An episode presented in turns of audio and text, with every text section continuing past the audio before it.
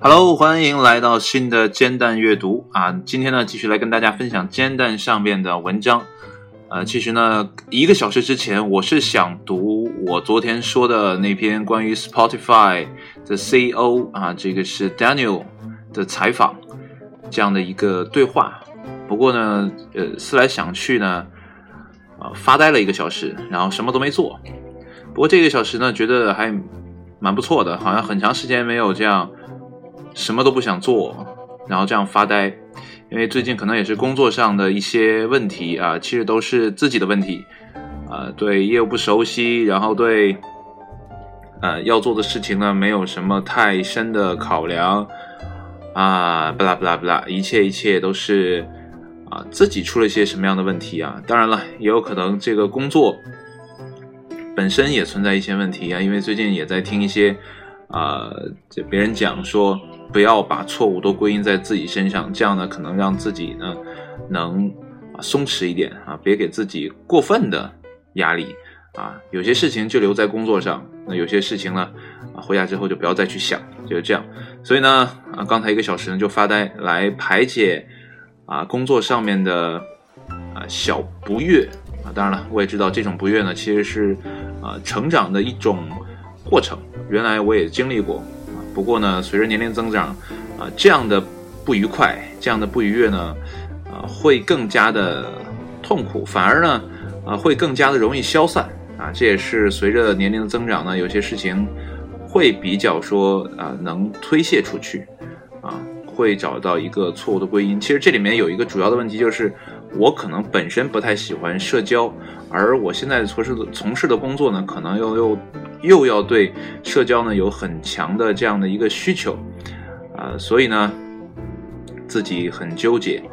啊，也破例做了一些不太想做的事情，比如说我的微信号呢是没有绑定手机和银行卡的，但是为了啊工作啊去给这个微信号推内容，那我需要绑定手机号，需要绑定我的银行卡，当然了，这样随之而来的就是信息的外泄，啊，大家。不是大家，就是，嗯，腾讯这个方面呢，可能对我这个人会更加的了解，啊，我平时的这样的一些，呃，数据呢，都被他们搜集过去了，啊，所以对我们现代人来讲呢，这个网络社交呢，已经是。没办法避免的一个事情，所以呢，今天跟大家分享的文章呢，是来自美国零零后的一种思考。那这篇文章的名字呢，叫做《美国零零后开始远离智能手机，百分之五十七考虑戒除社交网络》。啊，其实呢，最近特别烦躁，就是因为社交的问题，或者说啊，对，因为现在的工作都在啊微信上发布，而我呢，又是一个对微信依赖度极低的一个人。一天不看微信其实也 OK，只要电话保持畅通，我就觉得，啊，我还在这个世界上，啊，不过工作性质要求你不可以这样，但我很纠结，我真的很纠结，啊，不知道有谁跟我一样啊这样的纠结。那这篇文章呢是译自 Phobie，这是 Phobies Japan 啊，希望我没有念错啊。然后译者呢是投稿，啊，这个投稿是什么什么鬼？然后基于呢创作公允协议 BY 杠 C 发布的，呃，然后呢这篇文章呢讲述了美国零零后对于智能手机的一个看法。我们来看一下这个文章的正文啊，因为我吐槽也吐槽完了。呃，据美国调查机构皮尤研究中心呢，在八月二十二号发表的数据表示呢，美国十几岁的年轻人呢开始使得啊开始觉得使用智能手机的时间呢有些过长了。那此次调查中呢，百分之五十四的年轻人认为呢自己用手机的时间太久，百分之五十二的人呢回答呢说想给手机使用的这个时间呢设个限，啊，更有百分之五十七的人呢回答说想减少社交网络的使用时间，百分之五十八的人呢呃说想减少玩游戏的时间。更加值得注意的是呢，百分之九十的回答者呢觉得不光是智能手机，花在网上冲浪的时间呢也有点久了。百分之六十的人意识到，这对他们来说是个问题。本次调查的对象呢是美国十三岁到十七岁的年轻人，共计呢七百四十三人，以及他们的父母，一共呢是一千零五十八人。那么零零后的智能手机啊，智能机中毒。的现象呢，使得科技和音乐相关的产业呢获利颇丰。那如果年轻人减少上网时间的话呢，这些产业呢，尤其是流媒体行业可能会遭受到很大的打击。那数据统计部门呢，啊，统计门户，这是 Statista，Statista。Statista 应该这么念哈的数据也同样表明了，美国的流媒体用户的增长呢已经有快要到头的趋势。如果智能机的使用时间减少，那么即使用户数量保持不变，那么播放的次数呢也会减少。这将尤其导致流媒体服务的在线广告盈利降低。啊，流媒体平台和艺术家们呢都会受到影响。那更加严峻的问题是呢，人们花在社交网络上的时间呢，也有减少的倾向。啊，由于呢，流媒体啊，这个音视频啊，大多呢是在社交网络上播放的。那么，用户使用的时间减少的话呢，将会给音乐产业带来很大的损失。就在这几年呢，流媒体的急速成长呢，啊，这个迎来了尾声。那么，音乐产业呢，也应当意识到，已经进入下一个阶段了。啊，这篇文章呢，其实也蛮巧的，因为，呃，今天早上，因为昨天晚上说我要，啊，跟大家分享 Spotify 的那篇采访，啊，也今天早上呢，也在 YouTube 上看了一下 Spotify 到底是什么样的一个音乐平台，然后之前有看过他们的这个 logo，啊，但是没有使用过他们的 app，呃，我好像记得是在我的 BlackBerry 上看过这个 Spotify，因为在国内我们一般都会用。什么某米和某某易的这个音乐服务，所以呢，大家可能很少会去啊了解国外的这样的音乐产品。然后这个 Daniel 啊，就是 Spotify 的 CEO 啊兼创始人应该是，然后也听了他在 YouTube 上的演讲，虽然听不太懂哈啊，不过看得出来他们的音乐产业做的还是蛮大的。然后他对啊这个艺术家的看法呢，也有自己的独到的见解。那。今天读的这篇文章呢，可能来讲会对它的产业造成影响，包括 Netflix、啊 Facebook、Twitter 等等的这些在美国本土非常受欢迎的社交网络。当然了，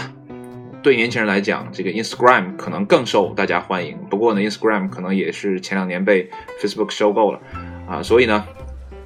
嗯，整个的随着年轻人开始觉醒，我觉得这是一件好事情啊，因为现在的成年人可能慢慢的。忽略掉说自己应该管控自己的上网时间的这样的一个问题，反倒是我们的小朋友，他们更能看清这个时代，更觉得说自己应该做出改变。他们是更有规矩的，因为他们在父母的管束下。有些小朋友是这样的啊，父母是经常看手机的。然后在家里呢，父母却不让自己看手机，所以他是被条条框框所限制住的，所以他知道自己的边界在哪里。而我们的父母或者说我们这些成年人，反而模糊了自己的边界，包括我自己在内。有的时候我看一些啊网上的东西，我会说，哎呀，再看一下没有问题，再看一下没有问题。可是等你转眼再回来看的时候，你的时间已经哗哗的流逝了。比如说，我是一个很少看微博啊，我手机上也没有抖音，也没有。呃，快手等等这些东西我都没有，然后我偶尔会去看啊微博，然后它里面的有些视频，然后你就不经意的坐在那里一个人啊，坐在这个空无一物的房间里啊，当然了，我的屋子里蹲得很满，但是等你进入到手机的这个世界里的时候，你会发现周围的一切好像都很暗淡，无不管外面是阴天下雨天啊。晴天还是说屋里有灯没灯，对你来讲都无所谓，whatever。重点是你看的视频有没有让你有冲动滑下去？那如果有冲动滑下去，你的时间就会不停的流逝，你就不停的沉迷在这个手机上，然后你慢慢的成为这个手机的附属品啊。所以，我们作为大人来讲，我我觉得始终觉得是言传不如身教来的好。我之前也在我的对“你该不该”的节目中讨论过这个话题，就是成年人，如果你想在孩子面前，无论他是不是你的孩子，啊，怎样的一个状态，就比如我来讲，我作为棒球教练来讲，我在学生面前就很少去使用啊手呃手持设备，啊，就是我觉得哪怕很少的时间去接触，也不要去给他们一种影响，就是大人们都喜欢用手机，为什么我不能用？给他们造成这样的一个困惑，对吧？所以我个人觉得，还是说我们大人也应该去检讨一下，包括说现代的微信上的这样的沟通确实很方便。不过你有没有发现，微信沟通确实很方便，但是给你的生活造成了很大的困扰。我原来在单位的时候呢，我们那个领导就是说，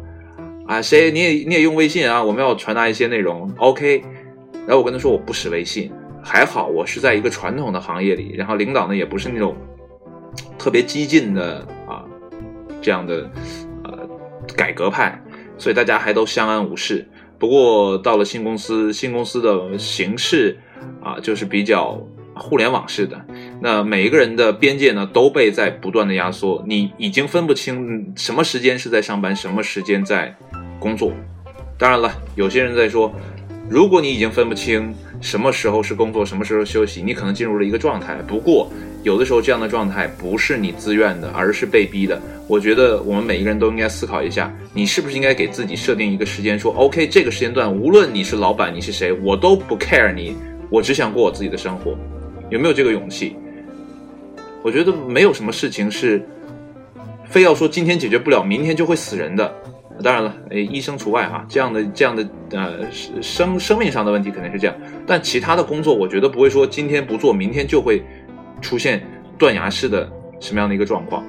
我觉得每一个人都应该给自己一个喘息的时间。当然了，